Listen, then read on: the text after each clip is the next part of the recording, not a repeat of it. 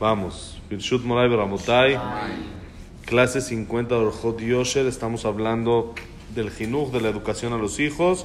Hoy, Besat Hashem, acabamos este tema. Y la semana que entra pasamos al tema de la pureza. Tahara, la pureza, Besat Hashem. Temas importantes que trae aquí el Jajam. Y también, como ya mencionó ahorita el Jajam, para recordar hoy Tu Beab. Hoy es el día está escrito en la Mishnah, no había eso, hoy es el día del amor y la amistad. Así es, en Israel hoy así es. En Israel hoy es el día del amor y la amistad. En Israel así es, sí, sí, oficial, el día así es. Pues estamos en México, no en Israel, entonces yo por eso no. Sí es este.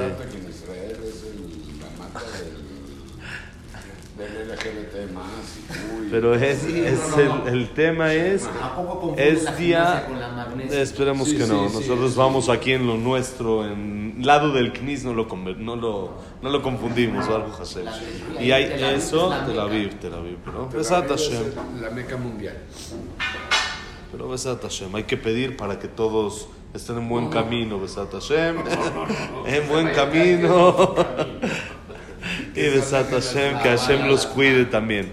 Mira, no soy homofóbico, pero para los maricones. Es un día, como mencionó primero, es día de como de amor y amistad. Como sabemos, dice la Mishnah, no había días más alegres para el pueblo de Israel como Tu Beab y Kippur. Sí. Tu Beab y Kippur. Son, digo, está comparado a Kippur. Como Kippur, así también Tu Beab está igual de, este, de comparado en la alegría. Dice la Gemara, estoy de acuerdo Kippur, a uno se le borran los pecados, oh, se siente rico, es alegre, es fiesta, pero tú veas que tanto. Entonces dice la Gemara, era un día en el que salían a conseguir novios, Pareja. parejas, entonces un día muy alegre y era algo muy eh, eso era algo muy bonito que todos todas las mujeres se vestían de blanco y ni una usaba vestido propio. Todas usaban vestido, vestido prestado. ¿Para qué? Y las pobres, para que todas se vean Para que todas se vean igual, no haya diferencias, no digan, no, esta es porque está rica, esta es pobre, esta jazita, sino para ser todos parejo. Igual, de ni una es su vestido propio. Entonces, así las pobres, las que tenían menos recursos, no se avergonzaban. Y esa es la alegría verdadera. Aparte de la alegría de juntar parejas, la alegría de que uno ve por el otro e intenta que su hermano no se sienta mal, no se avergüence, no esté triste. Y también hay otros motivos, trae la cerca de seis motivos, pero también lo que mencionó el Jajam de manera este, principal es el aumento en estudio de Torah. Así como mencionó el Jajam de la leña que se cortaba, también estas noches se empiezan a hacer más largas empieza a hacerse más larga, entonces hay más, más tiempo para estudiar Torah, ¿sí? porque en el día la persona trabaja, pero en la noche ya cuando se oscurece, antes la gente no podía trabajar de noche, no había luz o nada, entonces ¿qué hacían? Iban a la casa, una velita y a estudiar, entonces dice la Gemara, hay más tiempo para estudiar Torah, entonces al haber más tiempo para estudiar Torah hay que tener esa alegría que la Torah nos mete, porque la Torah llena a la persona de felicidad y alegría. Rav Shach decía, él pasó las dos guerras. Las dos, las dos guerras él vivió. La primera guerra mundial de niño sí. y luego más un poco más este, grande la segunda guerra mundial. Las dos las vivió. Y él perdió muchísima familia ahí. Él tuvo una vida muy difícil y él dijo, si no fuera por la Torah que me da la alegría, que me hace como que esto, estaría yo tirado, deprimido, no habría manera de salir adelante. Y él dijo eso en realidad, lo dijo David Amelech. Así dijo David Amelech. David Amelech también tuvo una vida súper complicada. Sí, Nosotros no. súper difícil. Su siendo hijo, el siendo el rey de Israel, primero pensaban que era Mamzer. Pensaban toda su juventud Sí. estaba apartado. Y lo creían como un mamzer y estaba ahí. Es más, cuando el, el Naví vino a decirle a su Ni papá, siquiera estaba en su casa cuando vino eso, a- vino a decirle que era rey, que iba a ser un rey de su familia, ni siquiera se les pasó por la A su mente papá no lo llamó para. que él podía ser, porque él para ellos era como mamzer, él era toda El su montón. juventud era como que lo, lo separaban cuando lo, cuando lo hicieron rey, porque un rey no puede ser mamzer. Y si Hashem lo mandó, el profeta dijo que Hashem lo mandó a decir que es David. Tenía que ser hijo de. ¿cómo se hijo de De Ishai, y él iba viendo uno por uno, decía, este no, este no, este no, este no. Ya, no hay más. Se acordaron, ah, está David, Se tráiganlo. acordaron. ¿Se acordaron? Me No, porque la Gemara dice que lo mandaron a, la, a pastar Sí. para ver si por ahí se encontraba un león y se lo comía. A tal grado, era, era algo como que les daba No mucha pena, ¿no? Era como el patito feo, llamémoslo así, porque era un linaje, la familia de Ishai era un linaje muy importante y de repente hay como un, este, un chisme de que David es mamzer, entonces era algo muy difícil. Entonces, toda su juventud ¿De qué- ¿Quién era su abuelo de David del lado de viene de Ruth, No, pero Ruth era Moabía. Sí. Del lado del linaje que estás hablando. Del linaje era Ishai, De- Ishai de este, Yehudá. de, de Boaz. Yehudá, claro, de, de Boaz, de Ruth, de todo esto vi- viene David Amelech, que era un linaje impresionante de, de Yehudá, de Yehudá, para que tengan que ser reyes, claro, sí, ¿Quién tenía que ser de de Amelech? Ishai se llamaba. Ishai fue uno de los pocos que murió sin pecado. De- La Gemara dice que hay pocos que murieron, se llama Beetiosh el Nahash, por el pecado de la víbora. Que quiere decir ya como que el pecado de la víbora con Jabá y con Adán, eso fue como que ya, tiene que tener un fin, porque la víbora provocó que haya muerte en el mundo, entonces se tiene que ir. Pero él en realidad no murió por ningún pecado ni nada, era alguien puro totalmente, era algo, en un tzadik muy grande, y entonces David Amelech tuvo Si una no vida fue- perdón, una difícil. pregunta y perdón. Si fue un, un hombre muy grande, ¿por qué no aparece en la Torah como Abraham Avinu, como Moshe? Porque ya fue después de esa época. Por eso, pero ¿por qué no lo recordamos hoy día? Nosotros decimos siempre David ben Ishai. Siempre es David ben Ishai. No. Porque mencionamos a Ishai. Yo, No, yo no sabía. Apenas, sí. Apenas. Sí, es- es- este, pero en la historia está en todos lados. En, la historia está en todos, la Megilat Ruth y en, en- y en el libro de Shemuel, ahí trae todo lo que era, quién era Ishai.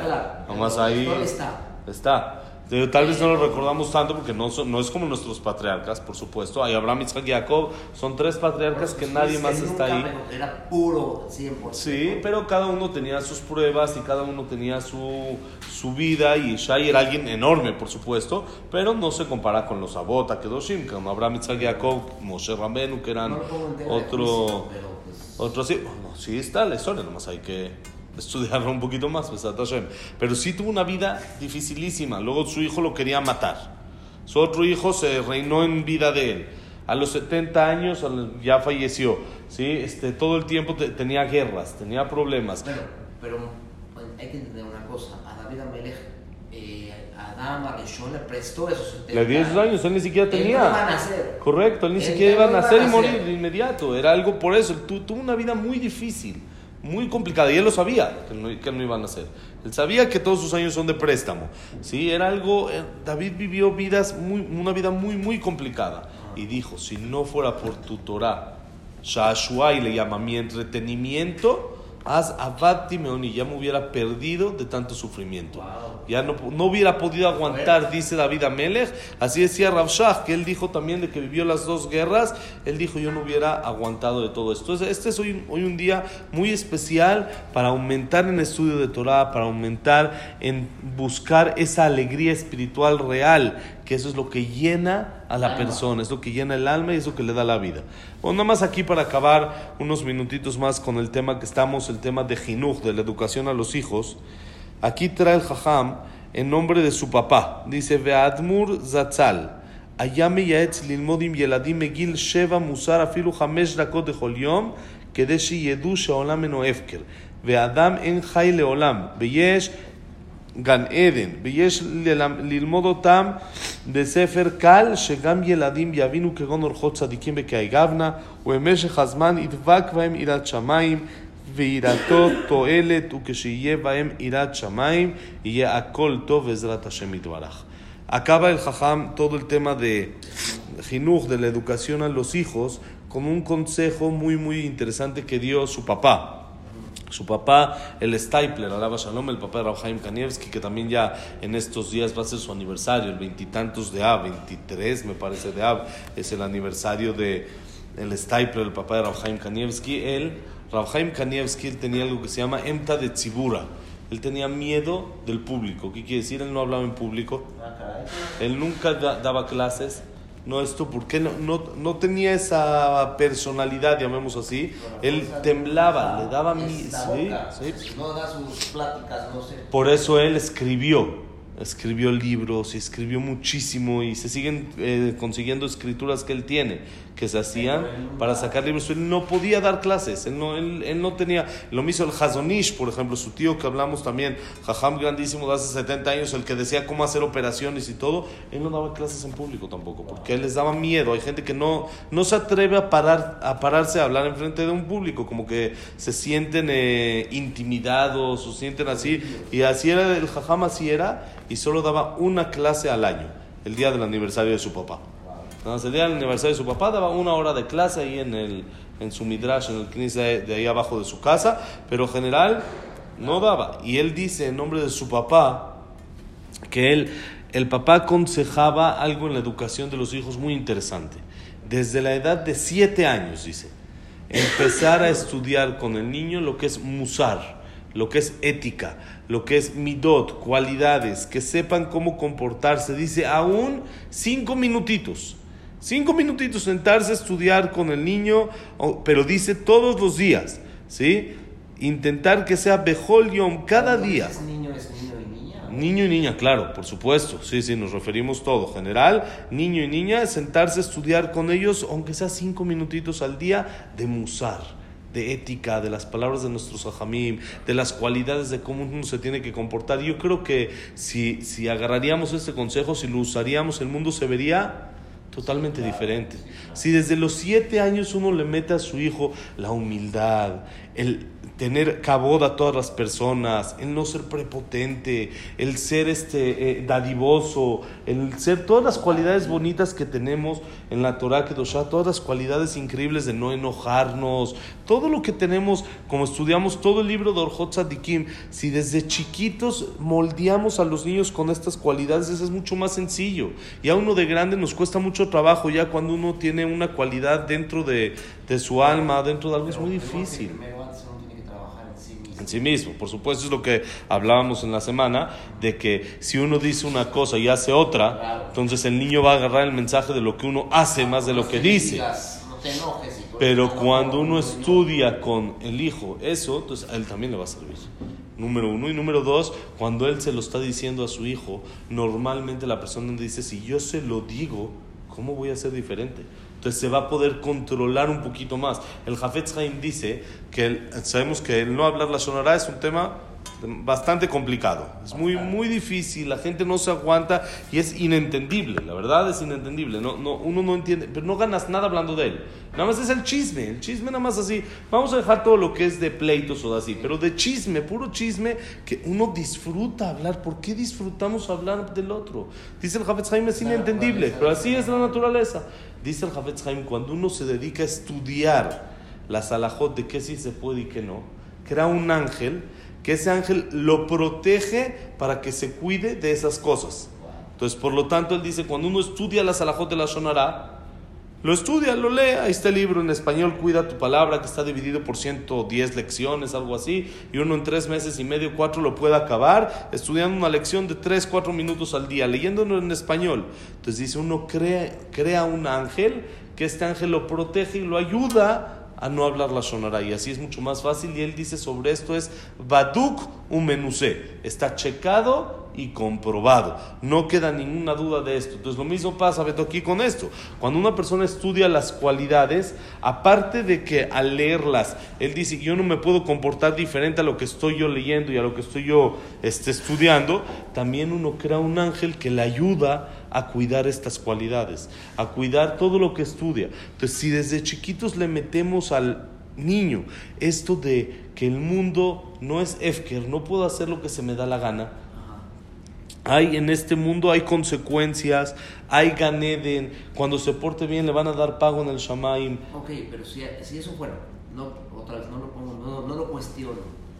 Pero cuando hay, ¿cuántos niños hay que nacen en ese ambiente y de repente se cambian? Existe, sí, sí, sí, sí. De que Entonces, existe, existe, pero ¿qué uno lo que pasó ahí? ¿Qué, qué dice el Pirkeabo de cuánto a cuántos años? de 5 a así, Humash y esto. Por eso estamos hablando No, no, aquí. no, o sea, el, el dice que si queremos educar a los hijos de cuánto a cuántos años son, cinco años.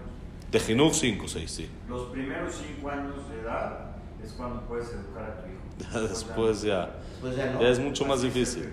Sí, sí. A los 5 es para o sea, a los. 6 ya no. Ya, ya es mucho más complicado, eso que se refiere. No que es imposible, pero ya es más complicado, ya está un poco más, como decíamos, el, el tronco ya está más chueco, ya es más difícil, ya no es tan moldeable, ya no lo puedo yo acomodar porque ya está muy, la muy duro. por más jinujo, Entonces, por más muy bien. que le dé. No, nada te lo confirma, te lo, te lo asegura. asegura. Nada te lo asegura. Y como hablábamos ayer, necesita uno tefilot y pedir y pedir y pedir porque los hijos sean buenos y uno comportarse adecuado. Cuando, uno, cuando los hijos ven, absorben todo lo que uno hace.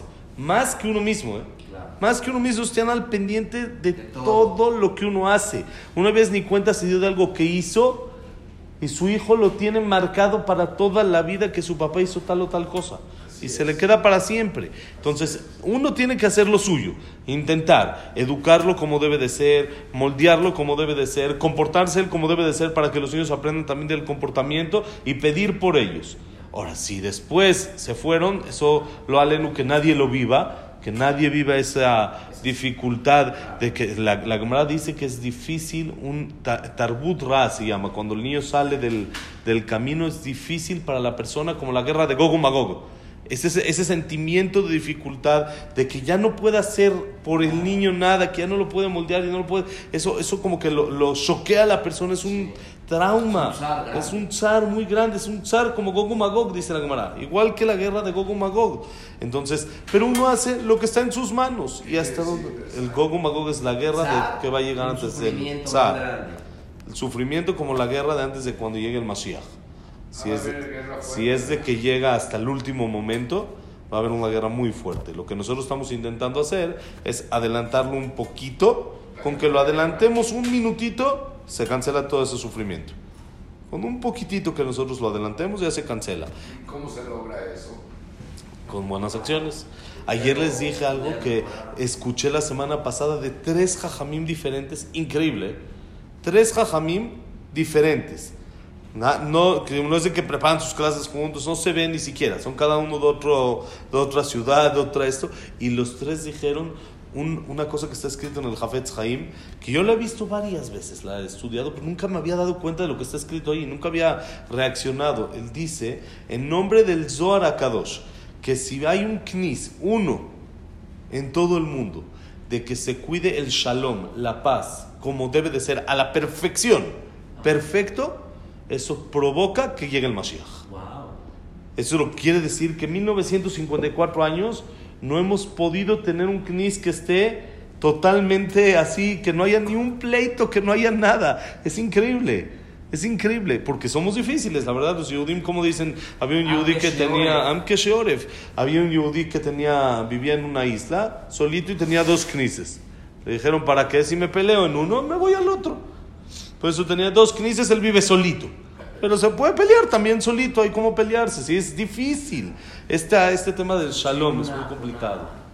Una, una anécdota, no sé, que llegó este Ronald Reagan con un, un primer ministro de Israel, no sé quién era el de la Meir hizo este, Kennedy. con Kennedy y que le dijo, ¿por qué tienes tantos problemas si tú nomás tienes 4 millones de habitantes? Yo tengo 40 millones o 4, no sé.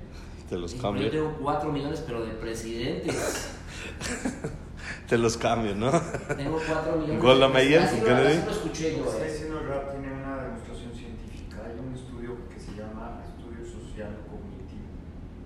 El estudio social cognitivo es de que la persona, después de vivir X cantidad de años en un, en un, en un ambiente, genera genes de ese ambiente, genes. O sea, se los transmite ¿Físicos? físicos a los hijos. Entonces, por ejemplo, lo podemos ver, ¿no? O sea, la cultura americana contra la norteamericana contra la cultura mexicana. ¿Por qué no te pasas un auto en Estados Unidos? Sí. Sí, sí. ¿Por qué nadie se mete la fila en Estados Unidos? Nadie. Nadie, aunque no te regañen, aunque nada, No, no, no el existe. mexicano que hace eso aquí, Sí. no lo hace allá. Sí. Cuando llega un, México, un americano, ejemplo, Artemio, Artemio trabajó en Estados Unidos, viene aquí a México. Entonces, su manera de, de- de- De comportarse. de interactuar es una, una manera de Más americana. distinta. Ya ahorita está otra vez asimilado, es lo que le llamamos la asimilación. Y lo llevo a otro tema, lo que dice el Jajam. Eh, cuando de jovencitos nos hablaba la gente cuando trabajábamos en la juventud y nos decía, mi hijo se está casando con una güey. Sí. Es el que la gente. Entonces, ¿cuándo se casa? Pues el sábado, nos estaban hablando el jueves. ¿no? Entonces, ¿cómo puedes tú resolver un problema de asimilación cuando tiene un proceso muy largo, Sí. muy largo para asimilarse? No es un tema De tres días. Se enamoró de una mujer y Dos se fue con ella del miércoles al, al viernes. No. No, es un problema educativo, es Sí. un problema cognitivo, es un problema del ambiente en el que está Sí, alrededor. claro. Por eso es muy importante que nuestros hijos Crezcan en un ambiente. en un ambiente que de alguna manera tengan una burbuja ya impregnada en sus, en sus Genes. Claro. Entonces lo que dice no tiene nada más un fundamento bíblico y dogmático, tiene un fundamento teológico. Increíble. Increíble, bueno. muy bueno. Y así es, así es. Uno lo tiene. Es simple como el chile, ¿no? El mexicano así de simple te das cuenta. El mexicano come chile y ponle un americano chile y no se lo come ni por nada. llegué a la oficina de Escuela de France, ya después de algunos años. Dije, voy a ver qué están haciendo los chavos. juventud. Y era el día de Reyes. Estaban partiendo una rosca.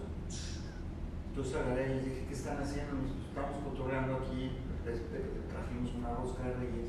Pues para cotorrear, para echar relajo. Entonces cuando les expliqué lo que era, dijeron, no, no puede ser. Le dije, sí, pero lo que pasa es que estamos impregnados. Claro, Del estamos ambiente. influenciados del ambiente de del afuera. Y de la esfera, y de la rosca, y de la esta, y entonces no. Y aunque tal vez no lo creemos en realidad, pero sí lo hacemos, sí lo... Sí, sí, sí. Exactamente. 100%. Porque el día de mañana conocen una mujer que hace Claro. lo mismo y dicen, ah, pues es igual. que yo". Claro, claro. Son Es lo que muchos rajamim han intentado hablar últimamente, el tema de las cenas de Año Nuevo, por ejemplo. Se hacen cenas de Año Nuevo y esto, y la gente pues. se reúne. ¿Sabes lo que estás festejando? ¿Entiendes lo que estás haciendo? Entonces, ¿qué es? Es- Eres igual que lo alenu, como el goy, que también festeja y el niño lo agarra. Las judías en Estados Unidos festejan Thanksgiving. El Thanksgiving, ¿sí? No, pero usted lo hace así. Un poco... Pero yo pienso en eso. O sea, si yo puedo, entonces ya tengo una correlación. Claro, y es algo que tiene que ver con... Sí, sí. Lo. Festejo lo mismo que él. Ya se acabó. Sí, sí, sí, sí, sí. Y se sientan todos, familias, todas las familias ahí se sientan, pero no es... Nosotros tenemos las nuestras, exactamente. Boston, estudió en Boston University y cada Thanksgiving Sí. le tocaba y iba perfecta. Sí, increíble, y todo, sí, increíble. Ya no Somos hermanos. Y nosotros somos tenemos brothers. las nuestras, nosotros tenemos las nuestras. Baruch ¿Qué Hashem, tenemos suficiente, tenemos Pesach, Shavuot, Sukkot, Hanukkah, Purim, Rosh Hashanah, Kippur, Simchat Torah. Claro, la unión. Sí, sí, sí. Increíble, así es. Y es lo que tenemos que cuidar mucho de nuestros hijos.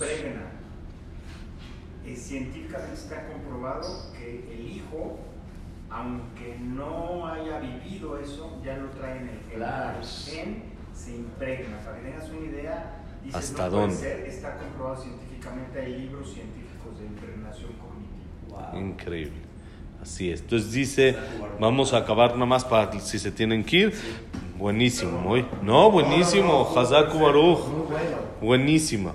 Entonces dice, ay, por eso hay que estudiar con los niños y meterles desde chiquitos esta educación Sí, y enseñarles. ambiente. Por eso tienes tú que actuar acorde a lo que lees. Yo no, No, puedo no, leer No, no más leer, porque. o enseñarle. Tienes muchos factores a tu alrededor: la televisión, internet. Claro, entonces tú tienes que filtrar todo eso. No puedes contigo. filtrar todo eso ya. Hay que filtrar una forma, no tienes que dejarlo tan abierto. Uno no puede dejar redes sociales abiertas que los niños vean lo que quieran y luego decirle esto no, esto sí. ¿Cómo Espérate, si tú mismo le dejaste. pasa, No, tú mismo años. filtras. Mi hija tiene cuatro años. Yo sí tengo tele en la casa, no te voy a mentir. De repente sale una caricatura y salen cantando Ding Dong Dan. ¿Está bien? Dije, no lo veas, mi esposa. No, que tiene de malo, está bonito. Y, Entonces- escuchando y yo para que ella. O sea, ¿me entiendes? No, entonces, ¿qué es lo que se tiene que hacer? Sí, sí tienes la tele, pero se tiene un límite, ¿me entiendes? El niño puede tantos minutos al día, no, puede, no puedo yo eso, pero en permitir. esos cuatro minutos que yo le di, 20 minutos, una hora, dos. Entonces hay que filtrar lo mismo. Tú tienes esto, que ver qué, es- qué está viendo. No por favor. Ahí hay dos tipos de educación. Aquí dice no veas. Sí. que es hoy en día mucho más difícil, que era la educación Claro. antes, que salían los espectaculares y le decían a los hijos, No. Volteate. La otra es B, pero entiende que eso No está bien. no está bien. Eso es lo que hay que hacer. Sí. Es ve, pero no observes. Y le dices. Observa. Y, y otra, y el segundo punto de, de ecuación, Sí. a veces uno subestima a sus hijos, quiere decir, no, no piensas que no está escuchando. Yo la semana pasada conviví con mi nieto, Sí. ¿sí? y me di cuenta, pero puse a prueba esto. Hablaba con mi esposa y hablaba con mis hijos. Y lo estabas viendo. Y mi hijo entendía, mi nieto tiene un año, un año, Estaba no sabe hablar. Y le decía, vamos para acá, y ya se había puesto los zapatos. o sea, subestimamos a los hijos, y más hoy en día que están tan, tan Abiertos. eh, abiertos, porque hay tanto estímulo en el mundo. Entonces, tú tienes que agarrar, y no importa que pienses que no entiende. Yo te aconsejo eso. Siéntate con tu hija y dile, mira, quiero decir que estas caricaturas son nada más para divertirte, pero no puedes sentirte. Esto no es para, un- como dice para un ratito nada más y ya regresamos a hacer lo que tenemos que hacer. Sí. Tienes que Es- distraer y punto, y es ir a seguir. levantar tus cosas Sí. Entonces, en pie, aunque tú no lo creas, no, no te puedes, vas, pruébalo. Sí, sí, sí, Y sí. te vas a dar cuenta que lo entienden Uh, perfectamente. mejor que nosotros, ¿no entienden? Porque Sí. además, además tienen la, una capacidad impresionante. está mucho más abierto y no tienen Se tantas les cosas en la mente se para... Y otra de las cosas más importantes, que es lo que nosotros decimos mucho, lo que acaba de decir, como tú eres, Claro. con lo que tú ves, lo que vean, es lo que vas a ver en tus hijos. Claro, hoy en día se les pone un tema de eh, todo cosas de violencia y uno te puede decir, apenas escuché de algún jajam que dijo que estaba en un camp y que tal vez hasta el jajam fue el que lo dijo, que le platicó uno de los madrijim que ya que hicieron y después de aquí vimos una película y eso dijo, como una película con niños religiosos, no va, no, checamos que no haya nada de peritzut, que no haya nada, le dijo el jajam, entonces ¿de qué fue la película? Entonces los niños no había violencia, era guerras, esto le dijo, peor. ¿Qué le metiste al niño? Todo hoy en día es guerra. Hoy en día todos los juegos de, de Nintendo y yo no sé ni cómo se llaman los juegos estos, ya todo es de este pe- de pleitos, de guerras, de ataques, ya se mete en el alma de la persona el ataque, ya no se queda esa pureza, esa tranquilidad que tenía el alma de po- po- ponte a jugar un poquito de fútbol en el PlayStation también. Ya ya no los entretiene igual, ya lo que los entretiene es balazos y pistolas y esto, y eso es lo que, que haya sangre en el es lo que les llama hoy en día, es lo que se vende. Entonces, si tú transmites eso a tu hijo y le das la eh, apertura, como tú dices, no puedo filtrar, hay cosas que se tienen que filtrar y decir, esto no. Esto sí, esto no. No puedo decirle, no, no veas la tele si la tienes en tu casa o tienes en casa de los abuelitos, aunque uno no tiene, hay veces. Pero en casa de los abuelitos hay. Entonces, ¿qué le voy a decir a mi hijo? No, no te acerques. No, hay que ver. Te tienes que distraer, eres ser humano, pero con un límite. Esto sí se puede ver y esto no, y tanto tiempo puedes ver y tanto tiempo no. ¿Por qué? Porque hay más cosas, no puedes estar embobado en una pantalla tanto tiempo.